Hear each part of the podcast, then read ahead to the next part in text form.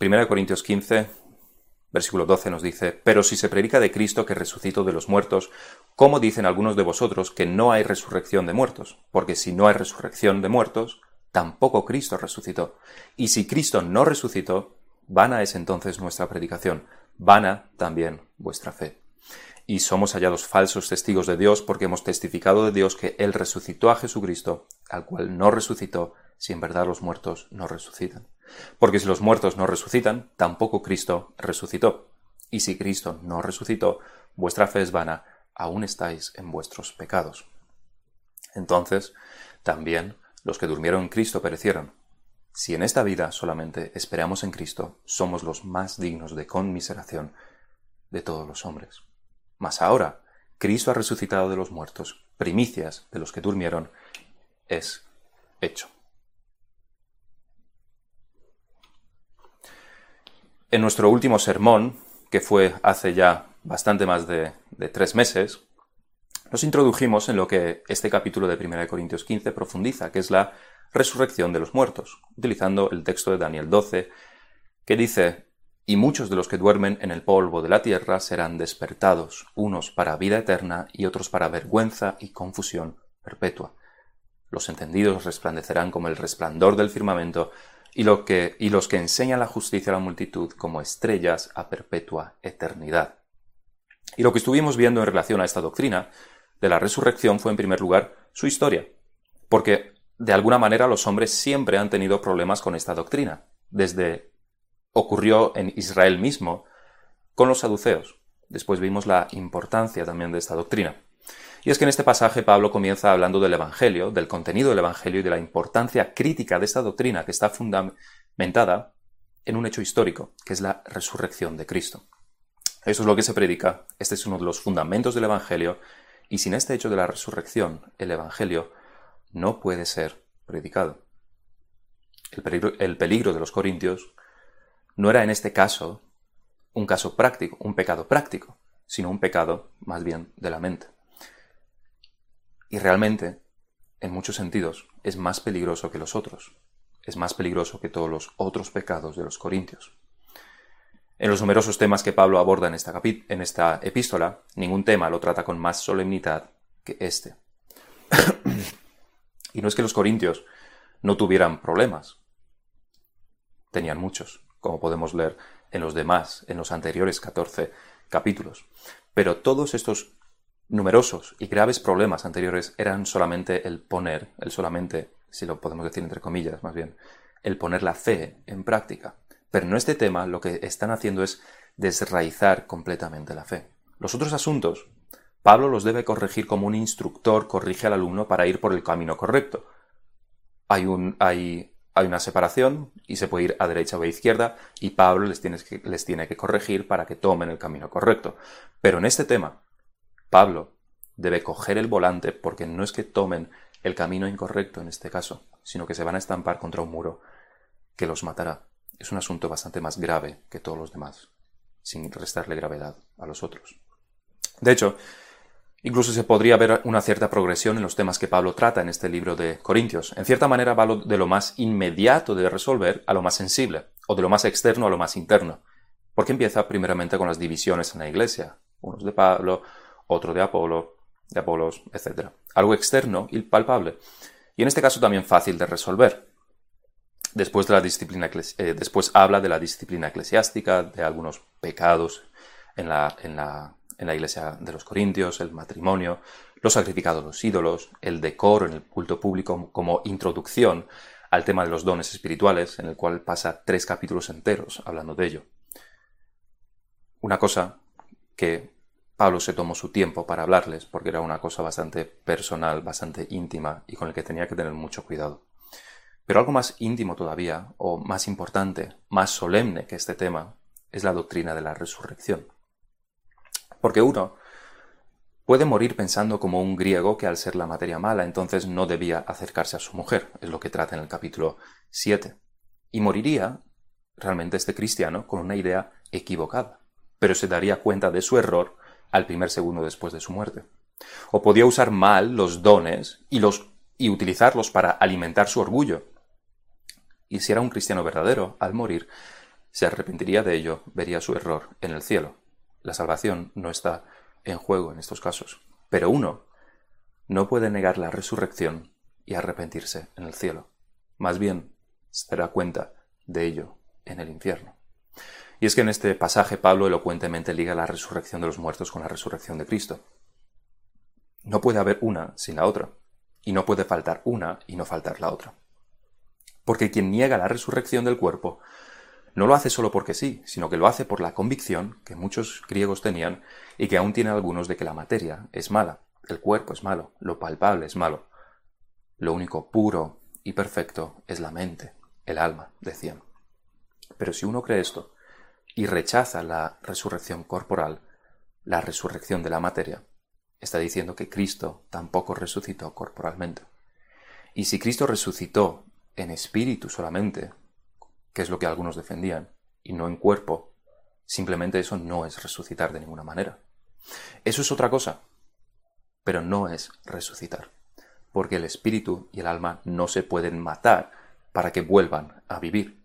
Y si Cristo no resucitó corporalmente, nuestra fe es vana y estamos en nuestros pecados. Si Cristo no resucitó, Dios Padre no aceptó el sacrificio de Cristo y por tanto no hemos sido perdonados por nuestros pecados, ni aceptados, ni justificados, y seguimos siendo enemigos de Dios. Tengamos muy presente lo que fundamenta el razonamiento de Pablo en este capítulo. Son dos cosas que no debemos perder de vista. Primero, cuando Pablo, habla de resurrección, habla de la resurrección del cuerpo. Ya dijimos en el sermón anterior que no tiene ningún sentido hablar de otro tipo de resurrección. No existe otro tipo de resurrección que no sea la resurrección del cuerpo. El espíritu y el alma no mueren, por tanto no tiene sentido alguno hablar de resurrección sin hablar de cuerpo, de la materia. No existe otro tipo de resurrección que sea diferente a la resurrección del cuerpo. De hecho, si queremos dar una más precisa definición de lo que es la resurrección, diríamos que es la unión de nuevo del espíritu y el cuerpo. Espíritu, alma y cuerpo. Así que esto es lo primero. Ese es el primer fundamento de lo que Pablo está exponiendo aquí. El cuerpo, por supuesto, será diferente, será glorificado, no será igual. Pero este es el primer principio y fundamento. Pablo habla de, la, de resurrección del cuerpo y no de otra cosa, porque otra cosa no tiene sentido ni cabida. En segundo lugar, el segundo principio es que la resurrección de Cristo y la resurrección de los santos son dos cosas que no pueden ser separadas. Eso es lo que Pablo liga constantemente. Negar la resurrección de los santos es negar la resurrección de Cristo. Negar la resurrección de Cristo es negar la resurrección de los santos. Y no hay más combinaciones posibles. No puedes creer en una y no la otra, ni dejar de creer en una sí, pero en la otra no. o tienes las dos, o no tienes ninguna. Una cosa muy notable de todo este capítulo 15 es también la clara conexión entre un hecho histórico, una doctrina teológica y la aplicación práctica. Pablo dice claramente en el versículo 14, y si Cristo nos resucitó, vana es entonces nuestra predicación, vana es también vuestra fe. En los primeros versículos está más claro todavía. Estamos hablando de la esencia del Evangelio. Es una verdad teológica, esencial como contenido de la fe. Nadie que niegue a Cristo, nadie que niegue que Cristo resucitó de los muertos, es salvo. Esto es parte esencial de la fe y es por la fe que somos salvos, a través de ella. Pero esta verdad teológica es una verdad histórica, es un hecho que ocurrió.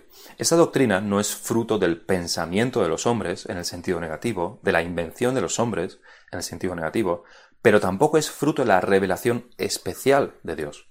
Es la parte de la revelación natural en la historia, en un tiempo y un lugar concreto. Esta doctrina de la resurrección es simplemente descriptiva. Cristo resucitó de los muertos. Es un hecho histórico. Igual que decir que la Segunda Guerra Mundial terminó en 1945. Es un hecho histórico. La doctrina teológica aquí simplemente comenta lo que ocurrió en la historia. No hay ninguna clase de revelación especial en este caso, ninguna clase de conjetura quizás de los hombres. Nada de eso. Un hecho histórico que es una doctrina. El significado teológico, por supuesto, es mucho más profundo. Y aquí viene la revelación especial. Pero en su esencia, la doctrina es el hecho histórico. La fe cristiana depende de un hecho histórico. Es igual en este punto a un hecho histórico. Realmente, igual que la doctrina de la resurrección, de la, eh, de la creación, por ejemplo. Pero no solamente que la doctrina se basa en un hecho, también está muy claro que esta doctrina teológica tiene un impacto real y una aplicación a toda la vida de aquel que la cree. La madurez cristiana se puede definir según dos indicadores que están relacionados.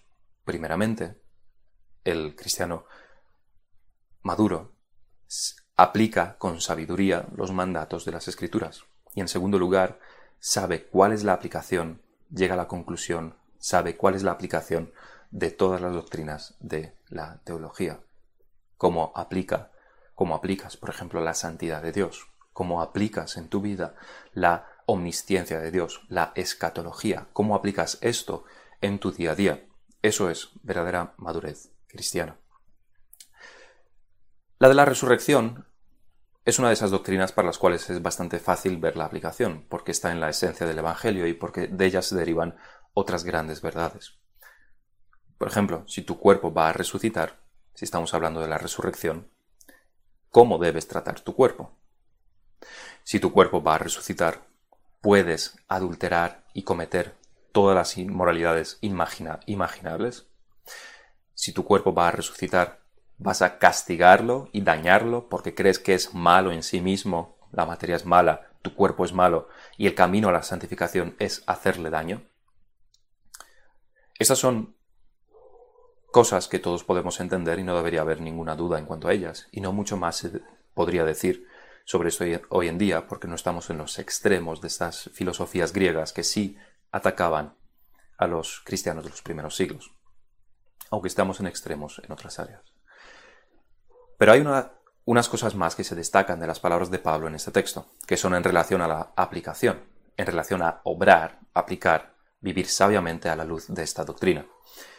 Y estas cosas que Pablo destaca se encuentran en los versículos 17 y 19 en particular. Son estos dos versículos los en los que profundizaremos en este sermón. El primero de los puntos lo titularemos Vuestra fe es estéril. Esto es, sin la resurrección, que es el versículo 14 y 17. El segundo punto es, lo titularemos Los más dignos de pena, que está en el versículo 19. Vuestra fe es estéril y los más dignos de pena. Primeramente, decíamos, la fe estéril. En los versículos 13 y 14 Pablo afirma, porque si no hay resurrección de, muertos, tampoco Cristo resucitó. Y si Cristo no resucitó, vana es entonces nuestra predicación, vana es también vuestra fe. Pablo repite la misma idea en los versículos 16 y 17, exactamente la misma idea, porque si los muertos no resucitan, tampoco Cristo resucitó. Y si Cristo no resucitó, vuestra fe es vana, aún estáis en vuestros pecados. Tanto en el versículo 14 como en el 17 afirma que vuestra fe es vana. Y aunque así lo tenemos traducido en la Reina Valera del 60, detrás de esta palabra vana se esconden dos términos diferentes en griego. Se utilizan palabras diferentes en estos dos versículos. Que aunque son sinónimos, su significado no es completamente igual. De hecho, la Biblia de las Américas lo traduce en este versículo 17 como vuestra fe es falsa lo tenemos como vuestra fe es vana, lo tienen como vuestra fe es falsa. Y en una nota explica que es falsa en cuanto a que no tiene ningún valor. Hodge, Charles Hodge, lo traduce como estéril. Vuestra fe es estéril, vana, hueca, falsa, sin valor, estéril, sin ningún propósito, sin ningún resultado. Y aunque, y aunque trataremos la aplicación de esta doctrina, Veamos en primer lugar la no aplicación de esta doctrina. Vamos a ver dos no aplicaciones contra aplicaciones de esta doctrina. Y es que una de las corrientes antirreligiosas y anticristianas y ateas de nuestros tiempos traen como argumento en contra del cristianismo que se utiliza que la fe, es la fe en Dios, que se utiliza la fe en Dios o la noción de Dios solamente como un analgésico, que se utiliza solamente para poder pasar con algo de esperanza un poco mejor los malos tiempos, las situaciones traumáticas, que sirve para tener algún sentido y poder consolarnos en esta vida. Es decir, acusan al cristianismo en particular de ser una fe solamente terapéutica, para que vivas un poco mejor. Esta tesis de que creer en Dios es simplemente para que tu vida sea un poco más llevadera en la tierra fue el argumento principal de una película ganadora de unos cuantos premios Oscar hace unos años. Mucho se puede argumentar en contra de esta acusación que pretende desmontar la realidad de la fe cristiana, pero nos centraremos simplemente en la relación de esto con lo que Pablo dice en estos versículos. Lo que Pablo afirma aquí es que si no hay resurrección, la fe no tiene sentido, es estéril, no tiene ningún valor. Es decir, la esencia de la fe y de la fe en la resurrección no tiene como propósito principal el traernos beneficios en esta vida. Los ateos dicen que la fe cristiana tiene el propósito de consolarnos aquí. Pablo dice que la fe cristiana tiene un propósito más, el propósito principal más allá de esta vida, y que sin ese propósito del más allá, la fe cristiana no tiene ningún sentido. Lo cual, por supuesto, no significa que en esta vida no tengamos consolación, o que no tengamos un gozo que los demás no tienen. Lo que significa es que la fe no tiene ese propósito principalmente. El objetivo de la fe no es que podamos sobrevivir mejor que los demás en las dificultades, problemas e injusticias de este mundo. Estos son solo efectos. El Evangelio no tiene como propósito mejorar nuestra vida aquí y ahora. Y esto conduce a otra antiaplicación, otra no aplicación. Desde hace casi un siglo se ha instaurado en los países protestantes algo llamado cristianismo social, que realmente la Iglesia Católica practica desde hace siglos. Este Evangelio social, impulsado sobre todo por los cristianos liberales, que precisamente rechazan esta doctrina de la resurrección, la historicidad de esto, así como muchas otras, lo que dice es, para ellos, para estos cristianos eh, liberales, y que realmente lo han extendido en toda la cristiandad, el cristianismo es solamente una religión de acción social. Es luchar contra la pobreza, es acabar con las desigualdades, es acción política. Jesús alimentó a los cinco mil, sanó enfermos. Jesús es el ejemplo y debemos hacer lo mismo que él hizo. Para ellos esto es la esencia de la fe y es el Evangelio. De nuevo, estas cosas son efectos del cristianismo, pero no es el propósito último de la fe, ni mucho menos el único propósito del cristianismo. Como ejemplo, cuando en el Nuevo Testamento vemos ejemplo de ayudar a los pobres, el contexto es ayudar a otras iglesias con necesidad a nivel de iglesia. No vemos que las iglesias se dediquen a alimentar a los pobres de la calle, y eso que habría bastantes en esos tiempos. Esto, a nivel de iglesia, como individuo, uno es libre de hacer el bien, todo el bien que quiera. Pero esta es la antiaplicación. La fe cristiana no es una religión de acción social. No es ese su propósito principal ni único. Como consecuencia de la predicación y la conversión, habrá un cambio social. Uno de los ejemplos es la abolición de las luchas en el Coliseo o la abolición de la esclavitud. El cristianismo trae fruto en esta vida, pero más como la sombra de un manzano. Uno planta un manzano para comer sus manzanas, pero inevitablemente también se beneficia de su sombra. Alguien dijo hace medio siglo que el propósito de Satanás es llevar a los hombres a un cristianismo que se quiera por sus efectos, no por lo que en su esencia es, que es la salvación del pecado y la aceptación de Dios. Y realmente Satanás ha conseguido esto en gran parte de la cristiandad. Se desea más por sus efectos. Pero vayamos ahora, después de ver estas dos anti-aplicaciones, como no se aplica esta doctrina cristiana, vamos a ver ahora la aplicación, que no es otra la que Pablo nos dice de manera negativa en estos versículos. Si la resurrección no es cierta, nos dice Pablo, entonces aún estamos en nuestros pecados. En versículo 17, de manera positiva, podemos decir si la resurrección sí es cierta, y lo es, entonces no estamos en nuestros pecados. Por supuesto, principalmente se refiere Pablo a la justificación, tal como en Romanos 4:25, el cual fue Jesucristo entregado por nuestras transgresiones, resucitado para nuestra justificación.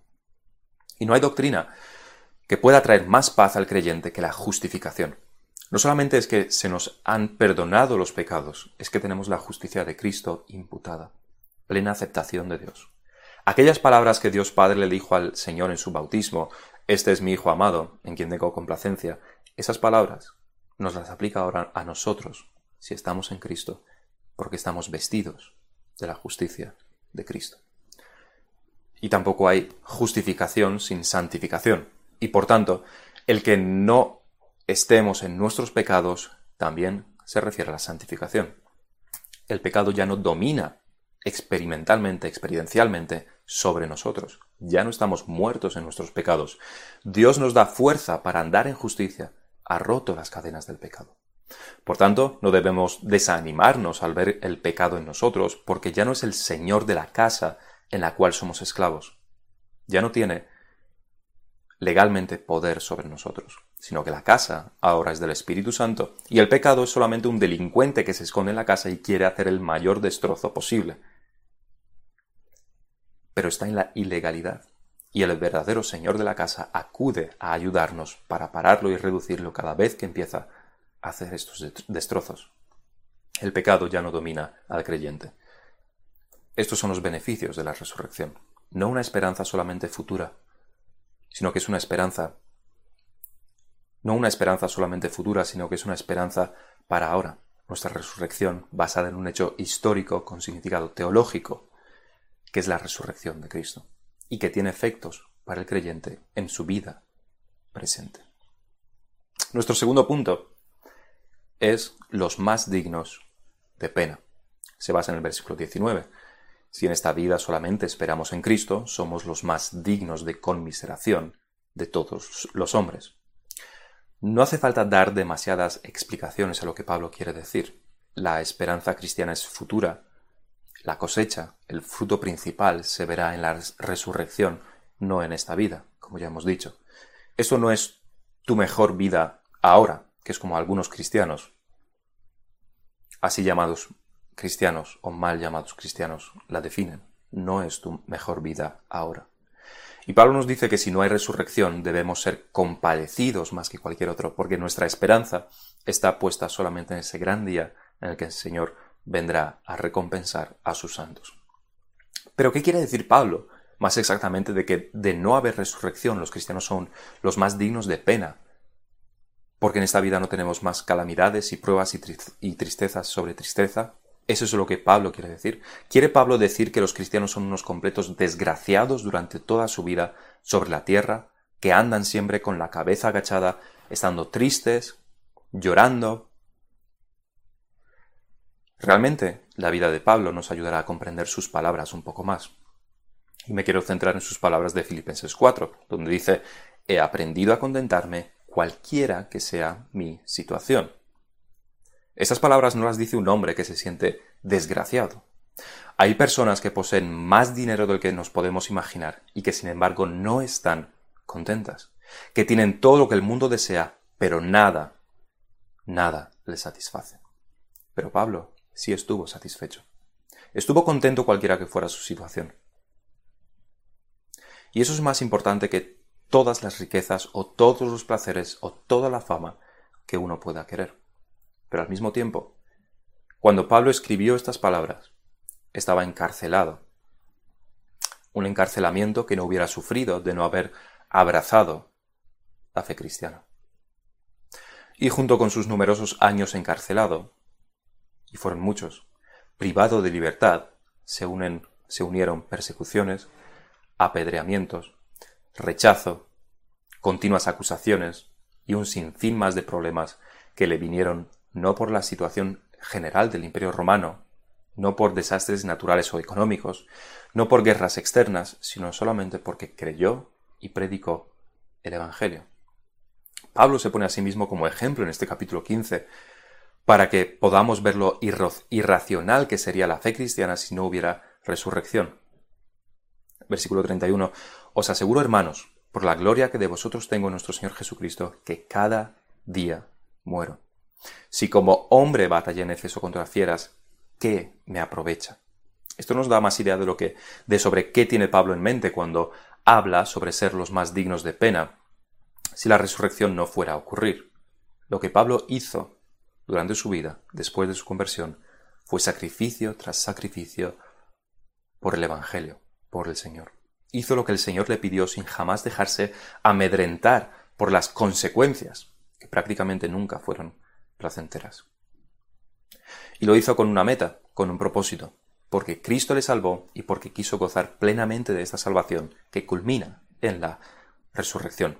Pablo mismo describe su vida como una carrera y la muerte, que inevitablemente implica resurrección, como la meta de esta carrera. El punto de su argumento aquí es el siguiente. Si nosotros, como creyentes, consideramos la vida como una carrera en, la que continuamente nos esforzamos y nos sacrificamos, pero no hubiera una meta, ¿no deberíamos ser compadecidos? Sí, y como unos pobres hombres con problemas mentales. ¿Por qué harías algo que te requiere tanto esfuerzo y sacrificio y peligro si no vas a obtener absolutamente ningún resultado positivo de eso? Que nada te aprovecha. Solo lo haría alguien con una enfermedad mental. Esta fue la situación de Pablo, prácticamente de todos los apóstoles y de muchos otros cristianos. Pero no de todos. No todos sufrieron estas persecuciones. Esos creyentes de Corinto no eran perseguidos. Su situación, de hecho, se parecería bastante a la nuestra. En una cultura como la griega, con tantas filosofías diferentes, en una ciudad próspera financieramente, pero con tantas filosofías diferentes y aunque contrarias más o menos aceptadas, porque había tantas como en nuestros tiempos, el cristianismo era una más, una filosofía más. Eran raros, sí, pero igual que nosotros somos raros para nuestra sociedad manteniendo esta, em, esta locura de la verdad absoluta, el cielo y el infierno, la creación y las demás doctrinas, que tan raras son para nuestros tiempos. Más o menos igual estaban los corintios. Pero si los corintios no eran perseguidos, ni encarcelados, ni apedreados como Pablo, ¿cómo es que Pablo los incluye en este versículo? Diciendo que no solo el Pablo es el, sería el más digno de conmiseración, sino que todos los creyentes con él. Dicho de otra manera, ¿cómo nosotros somos dignos de conmiseración si no hubiera resurrección? Porque realmente vivimos unas vidas básicamente normales. No somos perseguidos físicamente, por lo menos. Y escuchamos, y puede que decimos muchas veces en nuestras conversaciones con los no creyentes, que si ellos se equivocan, sufrirán eternamente en el infierno, pero si nosotros nos equivocamos, y hay aniquilación total, no hay nada después de la muerte, entonces ninguno pierde. Puede que usemos este argumento, pero Pablo dice que como creyentes sí perdemos, sí seríamos menos que los demás si hubiera esta aniquilación final, sí, sí saldríamos perdiendo nosotros los creyentes. No tanto como una eternidad en el infierno, pero sí habremos perdido esta vida. Para explicarlo, es importante que recordemos esta este concepto de autonegación que el Señor demanda de nosotros. Mateo 16, 24. Entonces Jesús dijo a sus discípulos, si alguno quiere venir en pos de mí, niéguese a sí mismo, tome su cruz y sígame. Y Jesús cuando dijo esto, quiso que estas palabras estuvieran en las Escrituras y que las leyéramos nosotros en el siglo XXI, en Europa o América o donde quiera que estemos. Esto no es que aplique a nosotros simplemente porque no hay persecución. La vida cristiana debe ser una vida de negación a uno mismo. Que no es una vida bastante diferente a estar que es una vida bastante diferente a estar continuamente apagado y, triste y parecerse a un moribundo a punto de dar su último aliento. Eso no es negarse a uno mismo. La vida cristiana no es esa. De hecho, esto es lo que entendieron los cristianos a partir del siglo III y especialmente en el cuarto. Es desde luego una doctrina sensible que fácilmente podemos malinterpretar. Esos cristianos de esos siglos, al no haber persecución, al haber terminado las persecuciones romanas, y al vivir vidas bastante normales en sus iglesias, sentían que les faltaba algo. Leían este texto de Mateo 16-24 y sentían que les faltaba algo, que faltaban esos sacrificios, esa dura autonegación, ese sufrimiento que se supone que los cristianos tienen. Por eso, como consecuencia de su pensamiento, se recluyeron a desiertos y ayunaban hasta destrozar sus cuerpos. Por eso más adelante, en la historia, encontramos la autoflagelación también. Es un fallo de no entender esta doctrina de la autonegación. Pero Calvino dice sobre esta renuncia a uno mismo.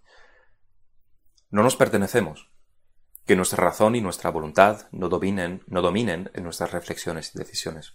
No nos pertenecemos, no tengamos como objetivo lo que nos complace según la carne.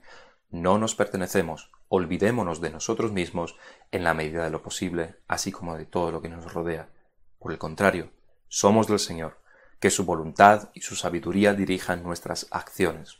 Somos del Señor, que todos los aspectos de nuestra vida se orienten a Él como único objetivo. Y sigue más adelante, debemos procurar no nuestro placer, sino lo que le place a Dios y contribuye a exaltar su gloria. Es una virtud, es una gran virtud olvidarnos o casi de nosotros mismos, al menos no inquietarnos en cuanto a nosotros para aplicarnos y consagrarnos a seguir a Dios con fidelidad, cumpliendo sus mandamientos. Fin de la cita.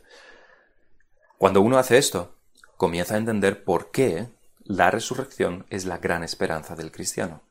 Porque tus deseos son apagados para servir a Dios. Porque tus gustos los pones a su servicio. Porque el tiempo lo inviertes en cosas que, para el mundo, no tiene sentido. Porque tomas decisiones incomprensibles para el mundo porque son contrarias a ti mismo, a tus deseos, a tus placeres. Por ejemplo, uno de los pastores de la iglesia de Trinity de Nueva Jersey adoptó, si no me equivoco, dos niños, un niño y una niña, y la niña que adoptó era tetrapléjica. Con grandes dificultades unos padres llevan una tal situación cuando uno de sus hijos nace así. Realmente hay mucho sufrimiento de por medio. Pero los hay entre los no creyentes, así como también, por desgracia, la mayoría abortan estos casos hoy en día. Pero que uno, por su propia voluntad, decida adoptar a una niña tetrapléjica en ese estado, trayéndose tantos problemas y sufrimientos y preocupaciones a uno mismo, eso es algo muy diferente a solamente aceptar lo que nos viene. Eso es negarse a uno mismo y sacrificar bastantes deseos para hacer algo que a Dios agrada y traer, en este caso también, una felicidad a esta niña que no podría haber conocido si no. Pero aún esto, en nuestros días lo podríamos considerar como extraordinario, aunque realmente ojalá fueran más comunes estas situaciones entre los creyentes. Pero en cosas más cotidianas también hacemos estos sacrificios. Como decía, en el uso del tiempo, por ejemplo, en el trabajo que elegimos, cómo usamos nuestro dinero. Todas estas cosas que el mundo no entiende porque no se puede hacer, porque no se hace en beneficio de uno mismo. No las hacemos para satisfacer nuestros propios deseos. Otra medida escandalosa que hacen los creyentes, eso desde el punto de vista del mundo, aparte de santificar el día del Señor, y no usarlo para nuestros hobbies y compras y tareas y películas es el hecho de someternos a una iglesia que se personifica en el pastor o pastores. Dice el mundo, ¿por qué ibas a someterte a alguien que te controle, que te juzgue, que te critique? ¿No eres ya un adulto? ¿Qué ganas hay de pasarlo mal y no poder hacer lo que tú quieras y darle cuentas a otro?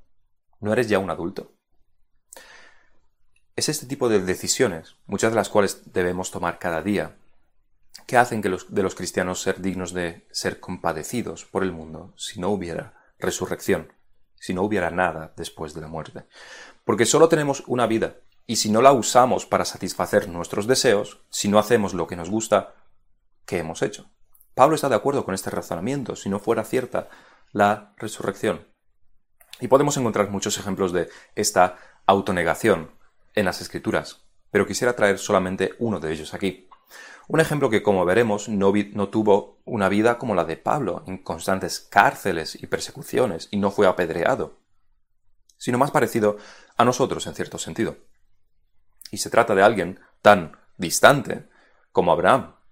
En Génesis 13 se nos relata la historia de cómo Abraham y Lot, aunque salieron juntos de Arán, sin embargo, por tener demasiados rebaños, sus pastores tuvieron unas riñas porque no tenían espacio para llevar a pastar a todos sus rebaños. Abraham entonces tomó una de esas decisiones de las que hablamos, algo inusual, incomprensible, algo sin sentido desde fuera porque a él no le beneficiaba en nada. Versículo 8 de Génesis 13. Entonces Abraham dijo a Lot, No haya ahora altercado entre nosotros dos, entre mis pastores y los tuyos, porque somos hermanos. ¿No está toda la tierra delante de ti? Yo te ruego que te apartes de mí. Si fueres a la mano izquierda, yo iré a la derecha, y si tú a la derecha, yo iré a la izquierda. Y alzó Lot sus ojos y vio toda la llanura del Jordán, que todo, toda ella era de riego, como el huerto de Jehová, como la tierra de Egipto en la dirección de Zoar, antes que destruyese Jehová a Sodoma y a Gomorra.